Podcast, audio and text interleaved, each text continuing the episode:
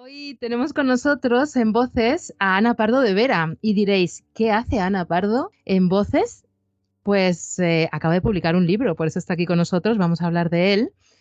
Se titula Chantaje a una jueza, lo ha hecho de la mano de la editorial Espasa y nos vamos a adentrar en una trama de corrupción muy potente, desprovista de todo tipo de florituras, con una escritura ágil, nerviosa, tensa, que acaba impregnando al lector, que cuando acaba el libro lo único que tiene en la cabeza es una casa roja que late como un corazón. Vamos a hablar de todo ello con ella. Bienvenida, Ana, es un placer tenerte en Voces. ¿Qué tal? ¿Cómo estás? Muchísimas gracias. El placer realmente es mío. muy, pero estoy muy agradecida y además muy contenta de, estar con vosotras. Le estaba diciendo a Ana, fuera de micrófono, que tengo el corazón en la garganta latiendo. Bueno, una novela que, como he dicho al principio en la introducción, que se impregna, que, se que te va introduciendo en esta trama que es terrorífica, con momentos muy duros, pero que es necesario conocer. Para quien no la conozca, Ana es periodista, además de filóloga, que yo no lo sabía, lo cual me encanta. Estudié filología en Santiago, yo creo que es la carrera más bonita del mundo, porque es que esto de, leer a los clásicos y además estudiarlos, aparte de, que para mí debería de ser obligatorio siempre que quieras dedicarte al oficio de escribir o de contar, eh, es, una, es una carrera que aprendes muchísimo de, de la lengua, del lenguaje y, maravillosa. Y encima la estudié en Santiago de Compostela en la época universitaria más rutilante, con lo cual... Pues, ¡Qué maravilla! Ella también es directora corporativa de Relaciones Institucionales en Público, colabora, gran colaboradora de grandes medios de comunicación, tanto de la prensa escrita como de la radio y de la televisión. Y lo que quizá tampoco sepa mucha gente es que fue asesora de tres ministerios durante la etapa de Zapatero, Ana. Y no sé si mm, ante chantaje a una jueza me tengo que sentir inquieta con toda tu experiencia mm, en la política o esa cercanía a la administración o no. Bueno, realmente el, libro está, tiene muchas ideas de, sumarios de corrupción reales. Quiero decir, no he llevado la ficción a máximos. Eh, estos hechos ocurren y están ocurriendo ahora mismo que tú y yo estamos hablando y ocurren todos los días porque España es un país muy corrupto. Eh, así lo indican, no lo digo yo, lo, indican los índices de corrupción de organismos internacionales y no salimos nada bien parados. Eh, Galicia en concreto también es un territorio corrupto y he de decirlo, la comunidad valenciana también. De hecho, eh, la comunidad valenciana es la cuarta en casos de corrupción y Galicia es la quinta. Están entre las cinco, en el top five en el top 5 de eh, comunidades con más casos de corrupción que lidera Madrid, por supuesto, porque aparte tiene a todas las instituciones ahí y eso pues ya es muy indicativo de la, de la corrupción que existe en las instituciones. Entonces yo creo que es un caldo de cultivo muy apropiado para, para novelar, pero insisto, dejando claro que estas cosas suceden y, y aunque la trama es completamente ficticia, eh, las ideas y, los hechos son esas cosas que los periodistas nos dejamos en el tintero muchas veces porque el periodismo tiene sus códigos, son hechos contrastados y tú no puedes plasmar ambientes, atmósferas y muchas veces se te queda fuera el dolor humano, el componente humano de, que causa la corrupción. Exactamente, en ese caldo de cultivo, como tú bien dices, el periodismo libre es posible el periodismo libre y honesto es posible, ahora bien, e independiente. Es muy complicado y cada vez nos lo ponen más difícil. No solo por las presiones eh, históricas de, políticos, partidos y poderes en general sobre los medios de comunicación, sino porque es una profesión precaria y que, y que está en su mayoría todavía, sobre todo en lo que, en lo que requiere a los medios de masas, a a los grandes medios de comunicación está en poder de empresarios que buscan hacer negocio y no eh, periodismo. El periodismo es una actividad, un oficio con un componente de responsabilidad pública que tiene que vigilar al poder y esa es su, su santo y seña. Sin embargo, los intereses muchas veces no van por ahí y eso pervierte el ejercicio del periodismo, claro, y estamos en nuestras horas más bajas. Eso hay que reconocerlo porque te lo dicen todas las encuestas. El periodismo es un oficio en el que muy, cada vez cree menos gente y es nuestro deber recuperar esa credibilidad. En ese camino hacia esa recuperación de la credibilidad, ¿la literatura puede ser una herramienta también, aunque sea ficcionada, eh, para dar esas alas que no se pueden abrir en un momento dado? A mí me parece que sí. Me parece que la ficción es una herramienta fundamental para conocer la realidad. Y a la historia de la literatura me remito. Por ejemplo, ahora, y subrayando un hecho muy reciente y muy desgraciado, la muerte de Almudena Grandes, mm. grandísima escritora, también con intervenciones en prensa. Almudena Grandes, a la que tuve la ocasión de, conocer, no tanto como me gustaría, pero sí en un par de ocasiones, nos contó cómo, eh, a través de la ficción, cómo era la vida de la gente en la guerra civil y en la dictadura. Un episodio muy oscuro de nuestra historia, del que eh, hemos tenido conocimiento a cuentagotas y gracias a gente comprometida como ella, que dedicó buena parte de sus novelas a contar esa, esa, mm, ese drama que fue la, dictadura y la guerra civil. Y sus tramas eran de ficción, basadas en hechos reales, eh, combinando lugares existentes con lugares eh, de su imaginación. Y, nos lo contó también que todos ahora, los al menos las que, lo hemos, las que la hemos leído, sabemos cómo se vivía entonces y lo mal que lo pasó tantísima gente. Entonces, pongo este ejemplo, eh, insisto, también un poquito como homenaje a, Almudena y, también como muestra de cómo la, la ficción nos ayuda a conocer la realidad insisto, los ambientes, las atmósferas, el dolor humano, el sentimiento humano, las emociones, muchas cosas que pasan desapercibidas en las páginas de los periódicos. En Santaje una jueza, dos partidos políticos se suceden en el poder, el Partido Demócrata Cristiano y el Partido Socialdemócrata. En esa profesionalización de la política, ¿crees que la corrupción utiliza ese hecho, que la política sea eh, realizada o sea llevada a cabo por profesionales de la política y se pierde la vocación y cierta honestidad por el camino. Estamos generalizando, pero bueno. Em, no, pero, eh, sí, no, es, en el libro es así, quiero decir, hay gente profesional de la política que no tiene otra forma de vida ni ha conocido otra forma de vida. Eh, esto, bueno, puede ser bueno o malo en función también de, de, los valores de cada uno o de cada una y de los objetivos que tú tengas con, la política. La política, evidentemente, es un servicio público. Tú te debes a los demás, pero mucha gente, eh, y, hay documentos que lo acreditan, no va a la política por eso, sino por el afán de poder y del lucro, eh, de lucro económico. Entonces, eh, esa es la cuestión pero ocurre en la política y ocurre en, muchos sitios. Lo que pasa es que, como no hay controles, la corrupción es inherente al ser humano, entonces la corrupción se te va a colar sí o sí. Lo importante es que, eh, como las, eh, las administraciones, las instituciones responden ante la corrupción. Y estamos viendo que en este país no dimite ni clete. O sea, en este país, eh, para dimitir, para asumir responsabilidades políticas, tienes que llegar a la puerta de los juzgados.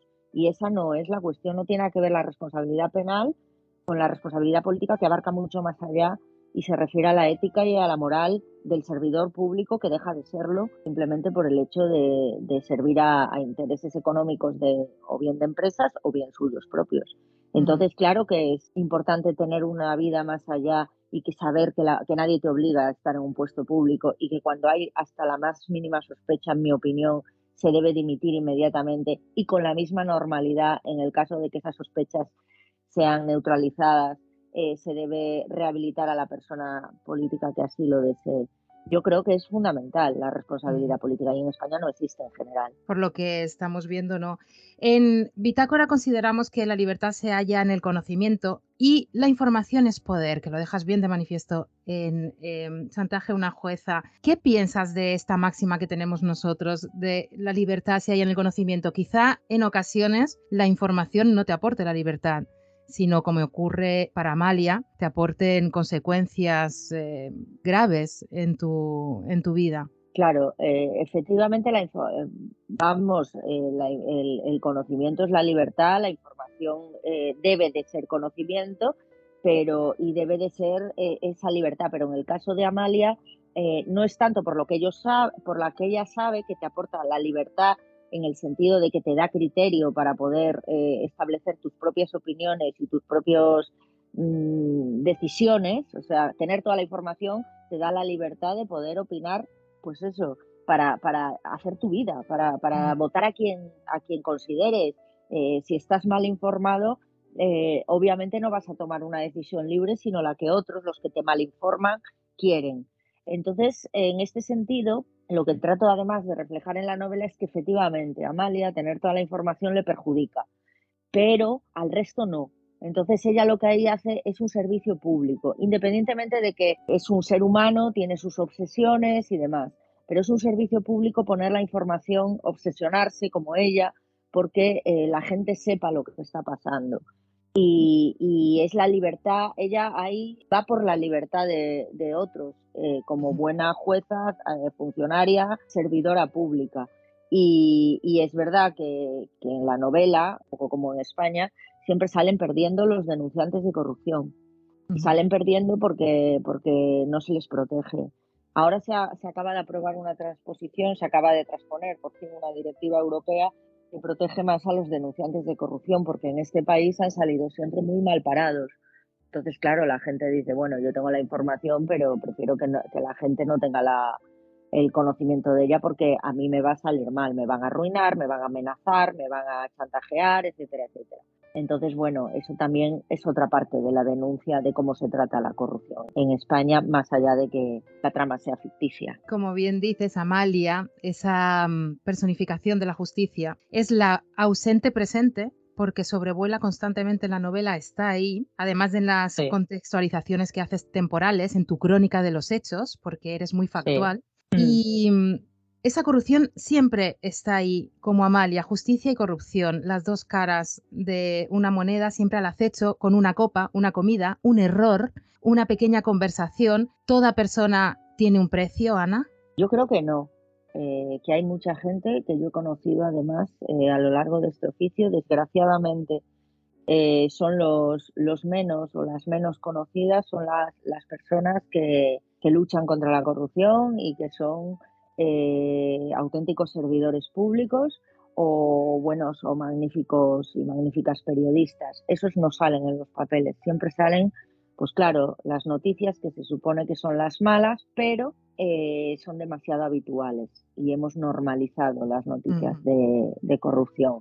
Y ese es muy mal síntoma, porque cuando normalizas algo que es muy malo es que ocurre demasiadas veces. Y, y, es lo que, lo que pasa yo he conocido a gente que no tenía precio y que, y que realmente se, se dejan la piel todos los días por informar, en el caso de la prensa, o denunciar o hacer de, de, este un mundo mejor, con errores, porque somos seres humanos, pero gente muy decente, que al final no buscamos seres humanos perfectos, eh, los políticos perfectos y, y políticas perfectas, buscamos seres humanos decentes para el ejercicio de la política y de lo público. Imagino que este libro ha sido un gran ejercicio de depuración porque mm, sintetizar toda la experiencia y la información que puedes tener para explicarnos cómo puede comenzar una trama gigantesca de corrupción como un pequeño puzzle con pequeñas piezas que se van encajando poco a poco y a lo largo de, de estas páginas lo descubrimos y es sorprendente quizá es menos, es menos grandioso de lo que pudiese parecer. Es mucho más tangible y más cercano de, la noción que podemos tener las personas que no hemos conocido este tipo de entramados de cerca. Es que es humano. Eh, quiero decir, las personas que, que, tienen poder son tan humanas como el resto. Y, y, las que se corrompen son mucho más humanas porque tienen ese, ese afán, esa presión de, ser ricos, de ser poderosos y, todo eso lleva a comportamientos muy miserables y, muy humanos que, pueden sorprender y que he tratado de, retratar además en la novela con toda su crudeza, pero que realmente existen. Eh, conversaciones, degradación de otros seres humanos, la trata de mujeres está muy presente porque está muy presente también en los casos de corrupción, en los sumarios de corrupción que, he cogido para, para ayudarme a, construir el relato de la novela. Y, está, está ahí y por eso eh, mi gran obsesión era, más allá de contar cómo se mueve un entramado de, de corrupción al más alto nivel, también contar cómo son esos seres humanos corruptos a los que, por desgracia o no, porque al final es mi trabajo, he tenido, he, he conocido a lo largo de mi, de mi vida profesional y también de mi vida personal por, bueno, por razones que no vienen, que no vienen al caso. La mujer em, en muchas ocasiones se reduce a un objeto, a un, o a una herramienta para conseguir algo ya sea a través de la prostitución para utilizar su cuerpo o el sometimiento de las parejas o utilizar parejas como testaferros a sus espaldas sin que supiesen eh, qué se estaba haciendo con ella, la mujer utilizada en todo momento y que yo he visto muy reflejada en dos momentos de tu novela en que dos hombres diferentes cogen del brazo a dos mujeres diferentes. Uno es el dueño del club, a Sandra, a la periodista, la coge del brazo y otro es eh, un juez a, Amalia. Son dos momentos muy depurados, por eso te digo que has tenido que hacer un ejercicio de mucha depuración para plasmar, em, para que entendamos a través de dos frases y una imagen lo que nos estás comunicando, que transcriben eso, ¿no? El poder utilizando en ese engranaje a la mujer. Sí, además el poder, el sometimiento y la sumisión de la mujer que se pretende con gestos físicos. Eh, no estrictamente violentos, eh, sí invaden tu espacio, tu espacio vital, el espacio de las personas, ¿no? Al agarrarlas por el brazo. En un, en un caso es presunto afecto y en el otro no, es, es posesión, afán de posesión absoluta. Pero es verdad que el machismo está muy presente, pero es que el machismo está muy presente en el poder en general, porque el poder en general es masculino, eh, tiene estructuras masculinas. Entonces, para las mujeres sigue siendo mucho más difícil alcanzar el poder. Ahí están los consejos de administración de empresas para demostrarlo. Y, hay de aquella que intenta salirse de la norma eh, frente a estos machistas. No significa esto que todos los hombres sean machistas poderosos, ni muchísimo menos, porque hay, hay hombres poderosos que tampoco son corruptos, quiero decir. Esto no es una generalización, simplemente he cogido a los hombres corruptos y los he puesto en el centro de, de, una trama, aunque también hay mujeres corruptas que pasan por, esas, por esos parámetros masculinos y que les da igual.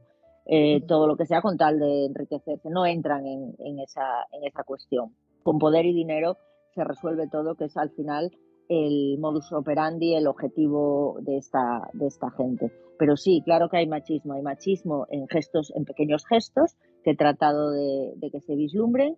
Hay machismos en la, en la intimidad de, las personas, eh, de las parejas, eh, de las familias. Y hay machismo en, en la, en la propia trama con la utilización de, la trata sexual eh, como, como, objeto de, chantaje, de extorsión, de poder y de lucro. Uno de los peores eh, males de, la actualidad es la trata de personas para con objetivos eh, con objetos por objetos sexuales que causa muerte, dolor, víctimas para siempre. Es terrible. Y ahí está y seguimos mirando para otro lado esa esclavitud de la deuda de la que hablas, que lo plasmas en tu libro, y esos lugares de nadie, que son viveros, eh, si se me permite esa expresión, que no es eh, muy empática, pero viveros de personas que luego son eh, utilizadas para todo este tipo de, situaciones. Como si fueran objetos. Terribles, efectivamente.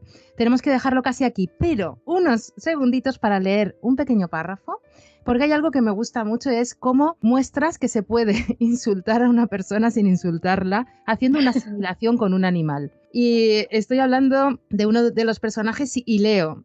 Oleites asistía a las matanzas, pero le seguía costando mirar sin dolor al ganado criado en sus propiedades sacrificado para hacer negocio porque siempre le recordaba ese primer día que con ocho años se levantó a escondidas de su padre y su madre y se escabulló por el camino pedregoso hasta la granja familiar para asistir a su primera matanza, la del cerdo Leonardo, un animal inmenso, macizo como una roca y grande como un armario, de color rosa y manchas grises, con pelos duros y largos en las cejas y en el morro, esos mismos pelos duros que ahora Carlos tenía en la cabeza, muy recortados también en las orejas, la barba oscura asomando por mucho que se afeitase y ocupando más de la mitad de su cara grande y fofa. Oleites había heredado el pelo de Leonardo, pero en negro, y lo tenían en las manos de oso, los brazos, la espalda, el pecho colgante y la barriga bombada. Ni se le pasó por la cabeza que esa manta de púas pudiera quitarse o que algún hombre pudiera plantearse semejante cosa. Me ha encantado. Bueno, como la vida misma, quiero decir. Eh, es, es, verdad que los personajes, pues muchas veces físicamente son muy diferentes, pero, pero intento que la gente los visualice. Creo que es importante. Además, y, y, sí, la comparación con Permiso del Cerdo, sí. sí. Que, me, que me perdone Leonardo. Así es. Luego la gente verá por qué. Sí, exactamente. Bueno, se nos quedan muchas cositas en el tintero, pero no se puede abordar Oye, todo porque lo placer, interesante es leerlo. sí.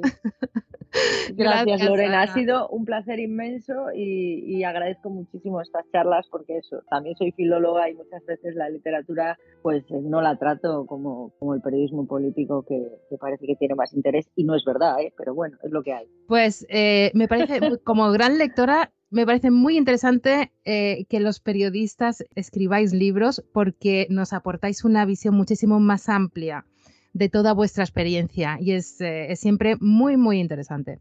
Muchas Así que, gracias. Por mí que no quede. Yo a disposición de, de la editorial, sí, y bueno, escribir es, es mi vida, es mi, es mi oficio, es mi forma de vida. Pues seguiremos entonces tus pasitos en la literatura o grandes pasos. Muchas gracias. Gracias. Muchas gracias, Lorena. A ver si nos vemos pronto. Gracias.